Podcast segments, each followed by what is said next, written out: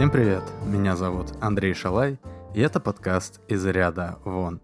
Подкаст о странных людях или тех, кто делает в жизни что-то необычное, что-то из ряда вон выходящее.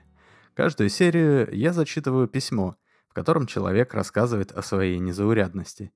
Если вы считаете себя не таким, как все, или делаете что-то странное, напишите мне.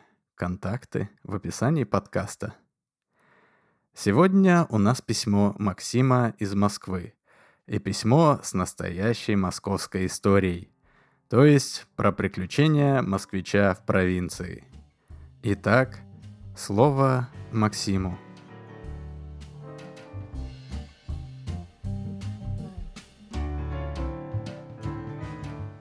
Всем привет!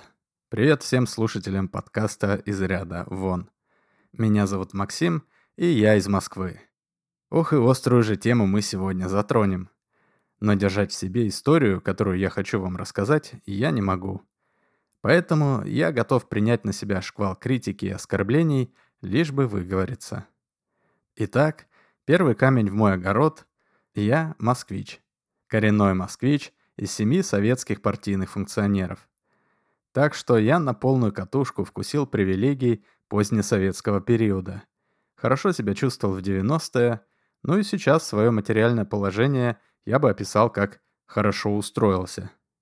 Несколько квартир в Москве, дача, внедорожник, мотоцикл. Короче, все у меня хорошо. Второй камень в мой огород. Я работаю на режим. Что поделать? Хорошо зарабатывать с минимальными рисками сейчас можно только обслуживая государство. Мне повезло, я занимаюсь обслуживанием режима, скажем так, в гражданской сфере – Поэтому всегда могу себе говорить, что к войне в Украине я не имею отношения. Хотя, если честно, я не знаю, как бы я себя повел, если бы мне предложили поехать поработать пару месяцев в ДНР, ЛНР за семизначную сумму. Чем же я конкретно занимаюсь? Это уже третий камень в мой многострадальный огород. Формально я главный специалист отдела подготовки протокольной службы в агентстве политических коммуникаций – но мою деятельность можно объяснить гораздо проще. Я работаю испытателем потемкинских деревень. Меня приглашают мэры, губернаторы, депутаты региональных парламентов и прочие провинциальные политики и чиновники, чтобы я приехал в их город и посмотрел, как они подготовились к визиту вышестоящего начальства.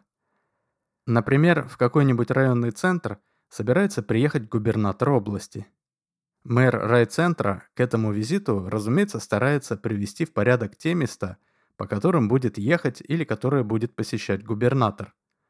И перед визитом приглашает меня, чтобы я проехал по губернаторскому маршруту и проверил, хорошо ли удалось отремонтировать на скорую руку или спрятать все проблемные места города. Ямы на дорогах, треснувшую штукатурку на зданиях, грязь, лужи и все такое прочее. Помимо скрытия проблемных участков, в организацию правильной Потемкинской деревни входит еще и создание видимости благополучия и, главное, развития города. В этом я тоже помогаю консультациями. И тут уже могут быть использованы самые разные приемы. Самый классический – это замена вывесок всяких разливух и микрокредитов на более нейтральные вывески гастрономов и парикмахерских. А то, когда, проезжая по улице, видишь, как один за другим чередуются пивной рай, пивандрий, займы за 10 минут без паспорта, разливухина и турбозайм, может сложиться негативное впечатление о бизнес-активности города. Еще для улучшения картинки мы выпускаем на маршрут дополнительных граждан, чей образ улучшает облик города – Молодые мужчины в костюмах, быстро идущие по тротуару со стаканчиком кофе и говорящие по телефону. Женщины с колясками. Уж простите, дорогие феминистки. Мужики в спецовках, смеющиеся группы молодых студентов. Именно таких граждан должен увидеть губернатор. Ну а алкашей и бомжей мы, наоборот, убираем. Короче, все должно выглядеть так, как будто в городе живут счастливые и успешные люди, а сам город благоустроен и комфортен для жизни. Ну и вишенкой на торте всегда должен подаваться визит на какое-нибудь предприятие, учебное заведение или просто выход в народ. На таких мероприятиях Отобранные люди всегда должны улыбаться и рассказывать, как у них все хорошо, и петь хвалебные гимны руководству. Но тут главное не переборщить. Наши чиновники любят лесть, но лесть должна быть качественной. И за качество лести тоже отвечаю я. Иногда даже тексты людям писать приходится, которые они потом заучивают. А то наш народ прямолинеен. Если ему сказать, что нужно хвалить Петра Ивановича, они будут просто говорить «Петр Иванович молодец», «Петр Иванович талантище» и так далее. А в качественной лести должно быть хоть немного драматургии. Типа, на прошлой неделе задержали поставку комплектующих, и производству угрожала остановка. Но мы вовремя пригрозили поставщикам, что свяжемся с Петром Ивановичем, и комплектующие доставили вовремя и со скидкой. Так что Петр Иванович, благодаря своему авторитету, спас все производство. Вот такими и подобными экзерсисами я и занимаюсь по роду своей деятельности. На самом деле, несмотря на всю неординарность самого занятия, как правило, о самих проектах сложно рассказать что-то интересное. Я приезжаю в город, проезжаю по обговоренному маршруту, тыкаю местных чиновников носом в их косяки, подкидываю некоторые идейки. Потом приезжает начальство. Я тоже участвую в сопровождении и слежу, чтобы все прошло хорошо. Ну и заодно учусь на будущее, если какая-то из принятых мер не сработала или требует оптимизации. Когда все заканчивается, проводив высоких гостей до аэропорта или вокзала, устраивается банкет в честь успешно выполненной задачи. Ну и на этом, собственно, все. Но недавно случился довольно интересный случай, заслуживающий внимания подкаста из ряда вон. Итак, я получил заказ в городе Н. Я думаю, вы сами понимаете, почему я не могу назвать вам конкретный город. Да, и еще. Все имена в моем рассказе изменены, так что все совпадения случайны. Так вот, заказ был самым обычным. В крупный районный центр должен был приехать губернатор на открытие какой-то старинной дореволюционной усадьбы. Я, как обычно, приехал в город за неделю до визита губернатора и, выйдя из вагона, позвонил помощнику мэра Михаилу, который должен был меня встречать. Михаил подошел ко мне помочь с чемоданами, мы прошли на парковку, сели в его машину, после чего у нас состоялся странный диалог. «Максим Петрович, тут такое дело?» – спросил помощник. «Можно просто Максим», – ответил я. «Не люблю официоз». «А, понял, извините, Максим, Смотрите, у меня есть для вас одно предложение. Слушаю. Завтра я вас повезу по маршруту, по которому потом мы будем возить губернатора. Я знаю, это моя работа. Так вот, одни важные люди города эм, просят вас во время вашей инспекции пропустить некоторые проблемные места и не указывать их в вашем отчете. Нужно, чтобы к приезду губернатора они так и остались э, проблемными – и город не выглядел прям уж идеально вылизанным, как Диснейленд. «Не совсем понимаю, к чему вы клоните», — ответил я, хотя, в принципе, уже начал догадываться. «Ну, если увидите какой-нибудь фасад криво покрашенный, не нужно указывать его в отчете. Пусть будет какой есть. Вы же понимаете, что моя работа заключается как раз-таки в том, чтобы не пропускать такие проблемные места. Вы предлагаете мне плохо выполнить мою работу? Не нужно так драматизировать. Речь идет о нескольких местах. В остальном все как обычно. Мы вам, понятное дело, хорошо заплатим. Сказал он и показал на клочке бумаги шестизначную сумму. «И зачем вам это нужно?» Сумма на бумажке подогрела мое любопытство. «Неужели мы первые обращаемся к вам с такой просьбой?» – удивился Михаил. Но, увидев ответ в моем серьезном выражении лица, продолжил. Да все просто. В позапрошлом году, когда приезжал Губер, вы тоже у нас работали. Город весь вылезали и подготовили. Губернатор посмотрел на все это, и областной бюджет нам подрезал. Мол, зачем городу деньги области, если и так все ништяк? Меньше бюджет, значит меньше подрядов для уважаемых людей, которых я и представляю, и от имени которых я обращаюсь к вам с нашей маленькой просьбой. Ясно, понятно. — ответил я после короткого раздумья. «И вы не боитесь, что я об этой просьбе расскажу мэру?» Михаил улыбнулся. «Не обижайтесь, но вы варяг. Я мэра хорошо знаю. Мы уже лет двадцать знакомы. Он терпеть не может москвичей, которых к нему присылают. Он считает, что он сам совсем справится, и ему на месте виднее. А проверяльщики и советчики из Москвы только мешают. Так что он вам не поверит. Скорее решит, что это в Москве какую-то интригу затеяли. «Я вас понял», — ответил я. «Спасибо, конечно, за предложение, но я вынужден от него отказаться. С деньгами у меня все в порядке, и моя репутация мне дороже. И на всякий случай хочу заметить, мой заказчик не ваша мэрия и не областная администрация. Мы выполняем подряд администрации президента. А там к моим словам прислушиваются. Я не собираюсь туда ничего докладывать о нашем разговоре, ввиду того, что мне не хочется тратить время на мелкие разборки. Но и вам я не советую дальше педалировать эту тему. Сухо закончил я. После чего мы ехали молча до самой гостиницы. На следующий день я приступил к своей работе. Я встретился с мэром, и мы вместе поехали по губернаторскому маршруту. Сначала я думал рассказать городоначальнику о предложении его помощника. Но потом подумал, что все равно это ничего не решит, да и не мое это дело. Я просто должен хорошо выполнить свою работу. Хотя, честно говоря, осадочек от разговора с помощником все равно остался. И инспектируя Потемкинскую деревню, по которой мы ехали, мне хотелось все проверить с особой тщательностью. Так что я был, наверное, даже внимательнее, чем обычно. Но тут начали происходить странные вещи. Сколько я не искал косяки и огрехи, я ничего не мог найти. Все было подготовлено просто идеально. Все ямы на дорогах заделаны, все фасады либо покрашены, либо завешаны щитами с красивой рекламой. Никаких разливух и микрокредитов. Разметка новая, в клумбах свежие цветы. Маршрут составлен так, что на нем нету въездов в разбитые дворы. Отреставрированная усадьба тоже была прекрасно подготовлена. Все блестит, везде ковровые дорожки. Сотрудники все чистые и улыбчивые. В мужском туалете есть туалетная бумага и даже мыло. В общем, я уже видел, что города хорошо готовят к приезду начальства. Но хоть к чему-то всегда можно докопаться. Тут же я не мог найти абсолютно ничего.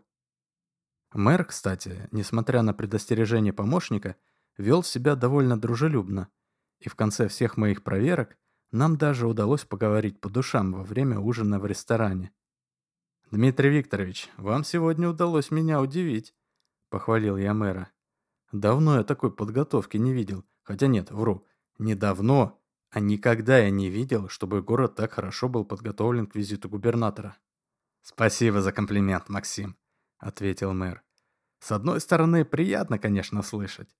С другой стороны, печально, что вас удивляет просто хорошо выполненная работа. Ну, не скромничайте. Неужели для вас все было так легко? А на госслужбе не должно быть легко, Максим. На службе работать надо, и работать усердно, чем я и занимаюсь. Согласен с вами. В общем, уверен, губернатор высоко ценит состояние города и отреставрированную усадьбу. За это и выпьем, сказал мэр, и мы, чокнувшись, выпили по рюмке водки. «Дмитрий Викторович, позвольте вопрос кадрового характера», — решился я. «Валяйте. Вы давно знаете вашего помощника Михаила?» «Да полжизни.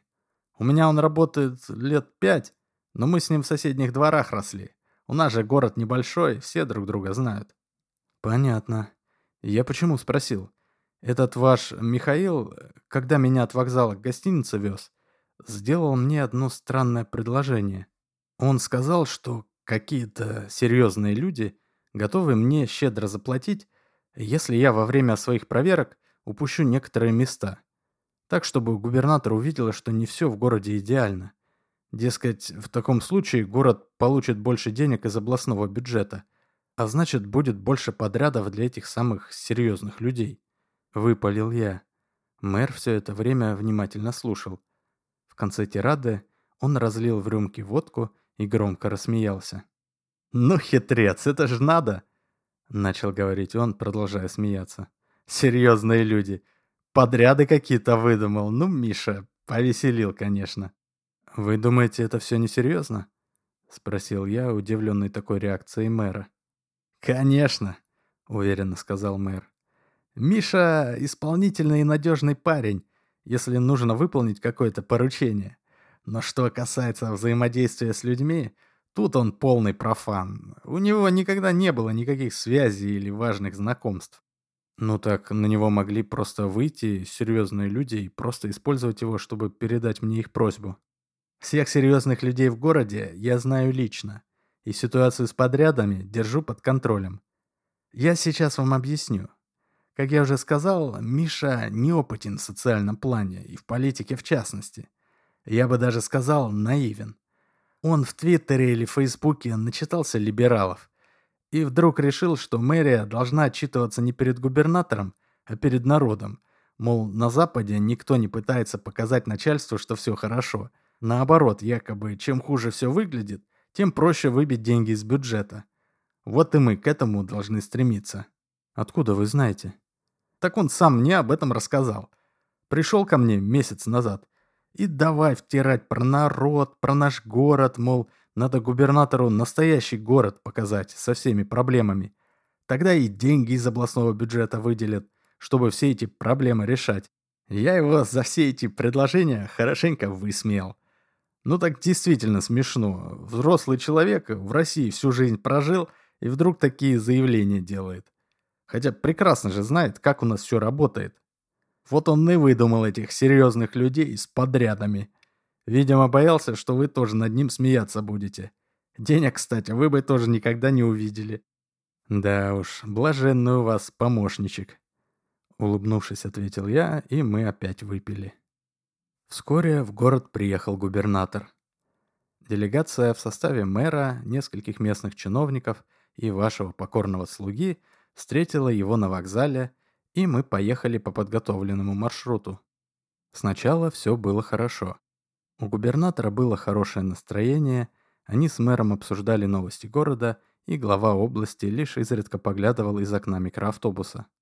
И тут вдруг машина слегка подпрыгнула, наехав на яму на дороге. Через несколько минут еще раз. Губернатор вопросительно посмотрел на мэра. «У вас что, с ремонтом дорог какие-то проблемы?» Серьезно спросил он. Да нет, ну что вы. Ремонт только недавно окончили. Видимо, уже какая-то фура тяжелая успела повредить дорожное полотно. Успокоил мэр. Потом мы припарковались недалеко от отреставрированной усадьбы и пешком пошли по ведущей к ней улице. Мы прошли несколько десятков метров, как вдруг справа все заметили старый дом с отслаивающейся штукатуркой. А я точно помнил, что при моем осмотре Весь дом был закрыт реставрационным щитом с красивым изображением этого же здания. Я начал подозревать что-то неладное. И подтвердили мою догадку мусорки в конце улицы перед самой усадьбой. Мэр специально подготовил в этом месте красивые и новые контейнеры с разными емкостями для раздельного сбора мусора. Я их хорошо запомнил, когда мы шли по этой улице с мэром. Теперь же вместо них стояли обычные ржавые мусорки, которые стоят в других частях города. Мы с мэром переглянулись, но вида он не подал. Губернатор тоже ничего не сказал, увидев обшарпанное здание и ржавые мусорки. Только задумчиво покачал головой. В самой усадьбе все, слава богу, прошло хорошо. Губернатор особенно оценил подготовленный для него мужской туалет. В остальном он тоже всем остался доволен. И завершив официальную часть программы в мэрии, вечером мы отправились на банкет, который был организован в отреставрированной усадьбе. Там мне удалось выцепить мэра, курящего одного на балконе, и спросить о случившемся. «У вас уже есть догадки, кто это мог устроить?» Напрямую начал я. «Что устроить? Вы о чем?» Сначала не понял мэр, но потом до него дошло. «А, вы про ямы и мусорки?» «Ага, и щит кто-то со старого дома убрал». «Так, какие догадки? Я прекрасно знаю, кто это сделал. Это Миша. Больше в городе на такое никто бы не решился». Спокойно сказал мэр и потушил сигарету о пепельницу. «Он что, у вас радикал?» «Скорее идеалист. Я, конечно, через своих людей пробью, может, это еще кто-то мне поднасрать захотел. Но так как все достаточно лайтово, то, скорее всего, это Миша решил самолично реализовать свою идиотскую идею. «Ну да ладно, все кончилось хорошо, не будем портить себе настроение», — сказал он, и мы пошли внутрь. Вот так завершился мой проект в городе Н. Но у истории есть продолжение, и чтобы ее завершить, нужно переместиться в Дубай полгода спустя. В Дубае я проводил отпуск и как-то раз зашел потусоваться на русскую вечеринку, которых там в последнее время стало очень много. И вот там-то я вновь и постречал Дмитрия Викторовича, мэра города Н. «Как тесен мир! Здравствуйте, Дмитрий Викторович!» Поздоровался я, подойдя к мэру, стоявшему у бара. «О, Максим, и вы тут! Что ж, это не мир тесен, а Дубай. Кого тут сейчас только не встретишь. И не говорите. Как у вас дела? Губернатор после отъезда как-то напрягал? Напрягал, но в хорошем смысле. На самом деле все вышло как нельзя лучше. Вы не поверите, но в итоге получилось так, что мой балбес Миша оказался прав. Губернатор выделил нам денег на ремонт дорог и зданий из областного бюджета. Ему в область спустили федеральную программу развития внутреннего туризма, а у нас усадьба и другие достопримечательности есть. Так что к нам скоро туристы поедут, и на дорогах не должно быть никаких ям. Да и все старые здания должны быть отреставрированы. А и самое смешное, мы получим дополнительные деньги на организацию раздельного сбора мусора, так как в городе губернатор ни одной урны с разделенными контейнерами не увидел. Да уж, забавно вышло. Вы прям джекпот сорвали. Ну и как у вас успехи? Спросил я. Успехи успешные, сказал мэр и рассмеялся. Я себе уже двухэтажную квартиру тут в Дубае купил и планирую еще одну на тещу оформить, так что все ништяк. Я догадался, на что пошли деньги из областного бюджета и не стал дальше расспрашивать про туризм. Но меня интересовал еще один вопрос. А что с Мишей? Вы его как-то поощрили за его золотоносный саботаж? Ага, сейчас, ответил мэр и поморщился. Он меня подставил, и ему повезло, что все так обернулось. Было бы у губернатора плохое настроение, все могло бы кончиться гораздо хуже. Я сначала хотел на него ментов натравить, годика на два, чтобы его закрыли.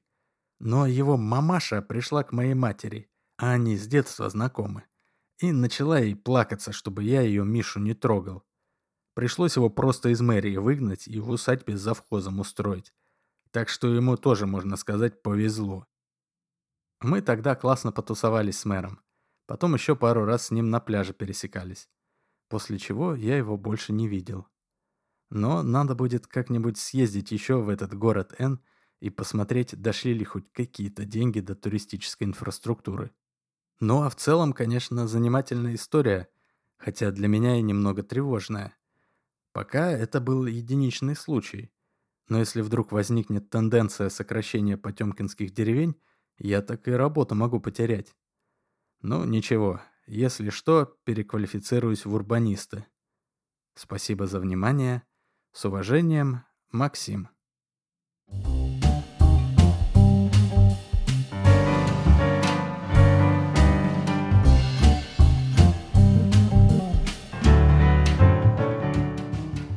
Спасибо за историю, Максим. Но, если честно, я надеюсь, что твои опасения оправдаются, и тебе придется заняться урбанистикой. Это гораздо полезнее для российских городов, чем потемкинские деревни. Ну, а на этом все. Это был подкаст из ряда вон. Меня зовут Андрей Шалай. Пока и до связи.